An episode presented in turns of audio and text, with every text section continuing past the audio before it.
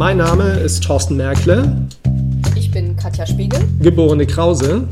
Und dies ist der Julecast, der Podcast der Jule-Initiative Junge Leser über Zeitungen und junge Zielgruppen und die Schulprojekte unter Corona.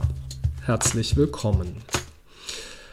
Katja, wir haben vergangene Woche unsere erste Videokonferenz im Jule-Netzwerk veranstaltet. Unser Thema war Schulprojekte unter Corona und darum soll es heute im Julecast ein bisschen gehen. Was ganz interessant ist, was da passiert. Das passt auch in unsere, ich nenne das jetzt einfach mal Trilogie der ersten drei Podcast-Folgen aus dem Jule-Netzwerk rund ums Thema Auswirkungen von Corona auf den Bereich junge Zielgruppen der Tageszeitung. Bei der Videokonferenz haben 18 Projektverantwortliche aus Zeitungsverlagen teilgenommen und Anlass war natürlich die Herausforderungen, die Corona da jetzt bereitet im Hinblick auf die Schulprojekte, also Zeitung in der Schule, Zisch, Klasse, wie sie alle heißen, die im Kern als äh, Grundelement ja die Lieferung der Tageszeitung in Schulen haben, damit Lehrkräfte mit der Tageszeitung und über die Tageszeitung Unterricht machen können. Jetzt sind Schulen geschlossen, beziehungsweise es machen nur einzelne Jahrgänge wieder auf. Ähm, das bereitet bestimmte Herausforderungen, auf die die Verlage aber auch reagieren. Vielleicht vorneweg, Katja, willst du nochmal erzählen, wie dein Eindruck war von der Videokonferenz insgesamt? bevor wir ja. inhaltlich werden. Ja, Thorsten, also das war wirklich für mich eine schöne Erfahrung. Es hat richtig Spaß gemacht, die Juliana wiederzusehen in äh, der Zeit jetzt, in der wir uns äh, bei Workshops nicht wiedersehen können. Mhm. Und äh, Kontakt über E-Mail und Telefon natürlich rege halten, aber doch mal wieder in die Gesichter zu schauen, während wir uns austauschen. Und ähm, den Kollegen hat es auch gefallen, hatte ich den Eindruck. Sie haben sich auch sehr schnell zusammengefunden, ja. als du den Termin rumgeschickt hattest. Also der Bedarf war da. Sie haben ihn ja auch gut bewertet, haben sich auch, wie ich fand, wohlgefühlt in dem Moment, ähm, in dem wir uns ausgetauscht haben. Sie haben von ihren Erfahrungen berichtet und ähm, miteinander über das Thema gesprochen. Das war wirklich eine runde Sache und kann bestimmt ein gutes Format sein, nicht nur jetzt in der Krise, auch, auch zukünftig, um sich hm, das, schnell mal zusammenzufinden. Genau, das glaube ich auch. Das glaube ich auch, dass uns das bleiben wird oder diese Möglichkeit bleiben wird, sich so zusammenzufinden. Ja. Äh, du hast ja in einem Blogbeitrag im Jule Wissensnetzwerk schon grob zusammengefasst, worüber wir in der Videokonferenz gesprochen haben. Willst du noch mal zusammenfassen, ein bisschen erzählen? Ja, wir haben, wir haben erfahren, dass die Verlage wirklich sehr, sehr schnell reagiert haben in der Krise. Sie sind zügig auf die Schulen zugegangen, haben die Schulen angesprochen, die Schulleitungen, die Lehrer, je nachdem, welche Daten sie in ihren Datenbanken hatten und äh, haben äh, angeboten, die Projekte weiterlaufen zu lassen, auch ohne die Printzeitungslieferung. Sie haben also die E-Paper-Angebote äh, angeboten und Zugänge zu den Digitalinhalten freigeschaltet. Also die Paywall ist für die Schüler gefallen. Und ähm, das haben sie den Lehrern angeboten, die aktuell in den Projekten stecken, damit es dort weiterlaufen kann, auch mit den Schülern zu Hause im Homeschooling. Sie haben es aber auch all den anderen Lehrern angeboten, äh, die derzeit nicht aktiv im Projekt sind, ähm, und äh, das wurde ganz wunderbar angenommen. Die Lehrer nutzen das dann für ihre Schüler äh, einfach so im Deutschunterricht oder in Sozialkunde, um mit der Zeitung arbeiten zu können. Das waren die Rückmeldungen. Also die Zugriffszahlen sind deutlich gestiegen. Die digitalen ähm, Zugänge der Verlage wurden genutzt und ähm, da sind die Projektverantwortlichen einfach äh, äh zufrieden und happy. Mhm es gibt natürlich unterschiedliche Herangehensweisen, äh, diese Zugänge zu legen. Das äh, liegt an den verschiedenen Systemen, mit denen die Häuser arbeiten müssen. Teilweise muss viel Aufwand betrieben werden, um die Zugänge zu legen, weil für jeden Schüler eine eigene E-Mail äh, notwendig ist. Ähm, die Verlage nehmen den Aufwand auf sich. Ja, also in manchen, ne, das ist so eine systemische Frage. Das haben wir, glaube ja. ich, auch gelernt in, diesem, in dieser Videokonferenz oder das ist da nochmal deutlich geworden. Manche Verlage sind da systemisch einfach in einem gewissen Vorteil, weil es für die einfacher ist, Zugänge für Klassen zu legen. Ne? Ja, das Andere, natürlich dann ruckzuck. Ja. ja, da reicht eine E-Mail-Adresse in der Regel vom Lehrer und dann wird äh, dieser Zugang freigeschaltet für 25 Geräte, wenn es 25 Schüler gibt. Äh, und dann verteilt der Lehrer einfach den Zugang. Andere haben die Herausforderung, dass sie individuelle E-Mail-Adressen brauchen. Manche haben die Herausforderung, dass sie äh, dass das System auch die Postadresse noch anfordert von den Schülern. Also mehr Hürden kann man ja nicht kriegen sozusagen, wenn man ja. schnell reagieren will. Ähm, es ist, wie es ist. Es gibt aber auch äh, Verlage, die da ganz schnell eben reagiert haben und ihre systemischen Voraussetzungen, soweit sie das konnten, verändert haben und dann eine Vereinfachung herbeigeführt haben. Ne? Ähm, ja. Und die Lehrer waren ja dann dementsprechend auch äh, teilweise mehr gefordert, wenn sie erst äh, die ganzen Daten zusammensuchen und übermitteln mussten, haben den Weg aber auch nicht gescheut. Ja, genau, zumindest Einzelne. Also ja. ähm, was natürlich zur Wahrheit gehört, ist, dass die Idee E-Paper und auch Plus-Inhalte, also letztlich den Blick hinter die Paywall für Schüler und Lehrer freizugeben, ja keine neue ist, sondern das gibt es in den Schulprojekten ja schon seit vielen Jahren, will ich nicht sagen, aber seit einigen Jahren. Wir wissen aus unserer äh, Umfrage, die wir äh, im Herbst letzten Jahres gemacht haben, ähm, zusammen mit dem, äh, mit dem BDZV, äh, unter den Zeitungsverlagen, dass zwei Drittel der Verlage, die ein Schulprojekt anbieten, und das wiederum sind knapp 90 Prozent, ähm, zwei Drittel davon bieten auch ein E-Paper mit an oder andere digitale Inhalte. Das Problem war ja immer die Akzeptanz in den Schulen. Was ich nun wiederum auch verstehe, weil Schulen in Deutschland sind ja nun nicht gerade berühmt dafür, digital wahnsinnig weit vorne zu sein. Ähm, und da ist eine gedruckte Zeitung halt, wenn ich mit Zeitungsinhalten arbeiten will, manchmal doch irgendwie einfacher zu handeln. Weil ein E-Paper in einem nicht digitalen Klassenraum ist halt schwierig. Insofern wundert mich jetzt auch nicht so sehr, dass die Lehrer anfangen zu reagieren. Ich finde es äh, klasse. Die sind jetzt natürlich in einer Situation, wo sie händeringend nach Möglichkeiten suchen, mit ihren Schülern dezentral zu arbeiten.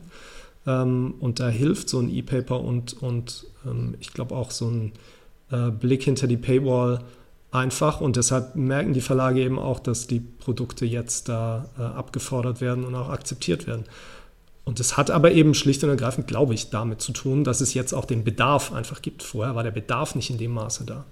Und interessant wird werden, was daraus erwächst, ne? also ob das so bleibt. Äh, oder ob wir vielleicht auch in eine Situation kommen, dass, ähm, dass wir eine ganz neue Zielgruppe unter den Lehrern erreichen mit, äh, mit diesen digitalen Möglichkeiten und diesen digitalen Produkten. Also letztlich auch Lehrkräfte erreichen, die vorher gar nicht dran gedacht haben, mal mit der Zeitung im Unterricht zu arbeiten, weil sie selbst nicht mehr print sozialisiert sind. Auch das kommt ja bei uns an. Dass wir mit einer Lehrergeneration mittlerweile es auch zu tun haben, die selbst nicht mehr die gedruckte Zeitung liest, die digital liest. Ähm, aber jetzt besteht eben die Chance, die, glaube ich, zu erreichen und denen nochmal zu zeigen, ähm, was die Schulprojekte der Zeitungsverlage da auch digital können.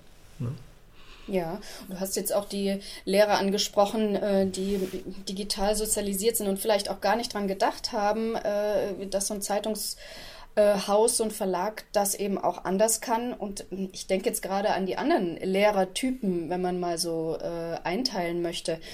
Die Typen, die seit Jahren mit Printzeitungen äh, privat leben und auch in der Schule arbeiten, die vielleicht auch an den Schulprojekten Jahr um Jahr teilnehmen äh, und dann nicht so die Lust hatten, digital umzusteigen. Und vielleicht auch diejenigen, die das gern gewollt hätten und dann aber an der Schule ähm, ja, gegen Wände gelaufen sind und mhm. keine Möglichkeit hatten. Die Schüler arbeiten ja jetzt zu Hause mit ihren eigenen Geräten. Das war ja an vielen Schulen nicht gewünscht. Dort mussten die Smartphones in der Tasche bleiben. Ähm, wenn die wenn die Verlage mal mit einem Tablet-Koffer in, Pilot, äh, in einem Pilotprojekt kamen, ähm, wurde das auch ja, nicht so gut angenommen die Verlage haben das eigene WLAN aufgezogen, weil es das in der Schule nicht gab. Also ich mhm, bin genau. sehr, sehr gespannt, wie das nach der ja. Krise ähm, funktionieren kann. Dass, dass der Bedarf da ist, das sehen wir jetzt. Dass die Wünsche da sind, sehen wir jetzt. Auch die Schüler werden sich das ähm, wahrscheinlich einfordern. Äh, ah, das wäre natürlich, Schule, das, wär natürlich ja? das Großartigste, ne? wenn die Schüler dann irgendwann sagen, ach, klasse, wir ja. wollen aber ja. eigentlich hinter die Paywall gucken von Verlag XY. ja. Kann und passieren. Trotzdem müssen die, müssen die Schulen äh, ausgestattet werden. Ne? Das ist nicht nur ein Wollen, das ist dann auch ein Können und äh, äh Dürfen. Und ähm, ja, also ich, da muss Unterstützung kommen und die wird hoffentlich kommen. Also ich glaube, Corona ist da schon auch jetzt einfach so ein, ähm, so ein Beschleuniger. Da passiert im Schweinsgalopp einfach ganz viel. Und sowohl in den Schulen, ähm, die jetzt, die werden gezwungen, sich zu digitalisieren. Ähm, wie viel davon bleibt, Fragezeichen, weiß ich nicht. Aber viele Lehrer erfahren jetzt gerade in einem Crashkurs, ähm, wie gut oder wie schlecht sie darin sind, dezentral Digitalunterricht zu machen. Ja. Ähm, was die Verlage angeht, bin ich echt hochgradig ähm, erstaunt und erfreut, wie schnell die reagiert haben, wie, ähm, wie gut die auch auf die Schulen zugegangen sind, wie schnell die diesen Bedarf erkannt haben ähm, und sich, wie du es einleitend ja schon sagtest, da auch geöffnet haben für eben Schulen, die jetzt gar nicht aktuell im Schulprojekt mit drin sind, sondern äh, die Verlage haben wirklich die Chance genutzt, da nochmal alle zu erreichen und dieses Angebot allen zu unterbreiten. Und ähm, ich bin sehr gespannt, was davon übrig bleibt, weil am Ende gibt es ja eigentlich überhaupt keinen Grund, warum das, selbst wenn der Schulunterricht normal in Anführungsstrichen wieder abläuft, was auch immer normal heißt nach Corona, ähm, es gibt überhaupt keinen Grund, warum diese digitalen Beiboote ähm, nicht bleiben sollten. Also warum nicht weiterhin Verlage einfach Lehrern E-Paper anbieten sollten für vier Wochen. Nutz einfach den Zugang, unabhängig davon, ob du jetzt die Printlieferung hast oder nicht, unabhängig davon, ob du wirklich diesen großen Aufschlag machst und vielleicht auch, wie es in vielen Projekten ja noch übrig ist, für die Zeitung schreibst oder äh, für unsere Homepage schreibst. Ähm, da erhoffe ich mir, dass viele von diesen Beibroten, die jetzt entstehen, ähm, in den Verlagen auch ähm, beibehalten werden. Ja, und das sind dann auch Möglichkeiten, die großen Projekte, die tollen etablierten, die ja auch ganz viel Möglichkeit bieten für Lehrer und Schüler mit der Zeitung zu arbeiten, die dann einfach weiterzudrehen und übers Jahr auch aktuell zu halten mhm. ähm, mit den digitalen Zugängen ja. und ähm, vielleicht noch mehr Schüler zu erreichen und äh, die auch öfter zu erreichen. Mhm. Immer wieder, immer wieder in jeder genau. Jahrgangsstufe. Da ja. flexibler zu werden, was ja auch eigentlich ein Ausdruck von Digitalisierung ist am Ende. Ne? Ähm, wir haben im Feedback auch erfahren, dass ähm, die Teilnehmer sich weitere Videokonferenzen zu dem Thema wünschen. Dem Wunsch werden wir auch nachkommen. Ähm, ich glaube, es wird noch zwei bis drei Wochen dauern, weil ähm, sich wieder zusammenzufinden macht ehrlicherweise erst Sinn, wenn da auch was Neues passiert ist. Im Moment sind die Verlage alle irgendwie gleich aufgestellt und jetzt mal sehen, wie es weitergeht mit den Schulöffnungen, was dann Neues passiert rund um die Schulprojekte. Wir bleiben auf jeden Fall dran und ähm, machen dann auch wieder eine Videokonferenz zu dem Thema. Ähm, um das Thema vielleicht mal abzuschließen, Katja, ich habe noch eine Meldung gesehen Anfang dieser Woche, ähm, die, die mir total Spaß gemacht hat. Ähm, weißt du, was in Finnland passiert ist letzte Woche? Nee. Der fiese Frage, ne? in Finnland ist wahrscheinlich viel passiert. Aber tatsächlich ist ja Folgendes passiert. Äh, die, ähm, die finnische Premierministerin äh, Sanna Marin hat eine Pressekonferenz gegeben zum Thema Corona. Soweit, so wenig aufregend. Das Besondere war äh, die Zielgruppe dieser Pressekonferenz und auch diejenigen, die die Fragen gestellt haben. Das waren nämlich Kinder. Also, es gab eine Pressekonferenz der finnischen Regierung mit der Premierministerin, mit der Ministerin für Bildung und mit der Ministerin für Wissenschaft.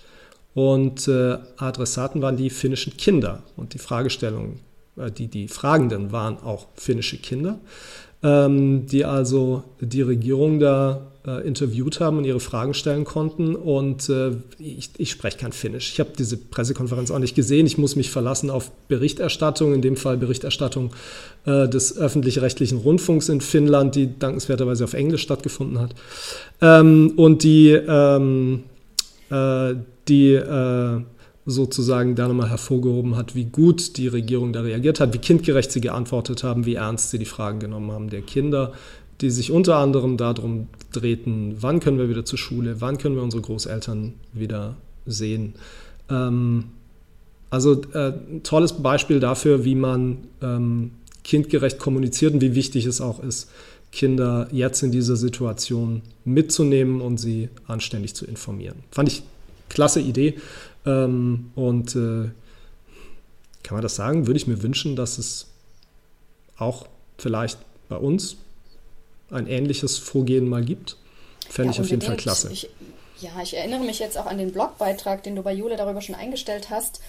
Ähm, und am Ende sind die Verlage gar nicht weit weg davon. Denn äh, da gibt es doch auch äh, schon seit längerem diese Kinderpressekonferenzen, mhm. ähm, die Richtig, dann meistens zusammen mit dem, ja, mit dem Rathaus äh, initiiert werden.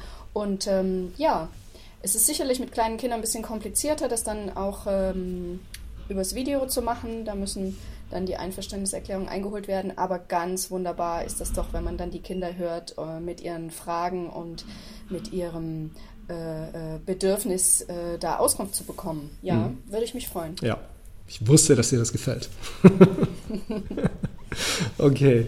Ähm, wir beenden damit ähm, unsere, eingangs sagte ich schon, unsere Corona-Trilogie, die ersten drei Folgen des Jule Cast, die sich alle beschäftigt haben mit den Auswirkungen von Corona auf den, ähm, auf den Bereich junge Zielgruppen der Tageszeitungsverlage. Man kann die Folgen nachhören. In der ersten geht es um das Neuentstehen von äh, Kinderseiten und von Familienseiten unter Corona. In der zweiten Folge geht es um die journalistische Aufarbeitung von Corona auf Instagram durch die Zeitungsverlage. Und in dieser Folge ging es um die Schulprojekte der Zeitungsverlage unter Corona.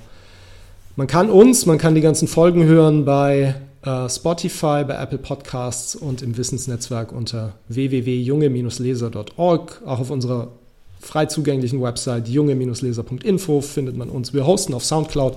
Auch dort kann man uns hören. Also es ist unmöglich, uns nicht zu hören, würde ich fast behaupten. Katja, äh, vielen Dank. Toller Einstand im Podcast. Das war das erste Mal, dass du ihn aufgezeichnet hast. Ich finde, du hast dich gut geschlagen. Wenn es Ihnen gefallen hat, äh, zuzuhören, dann schreiben Sie uns an info.junge-leser.org.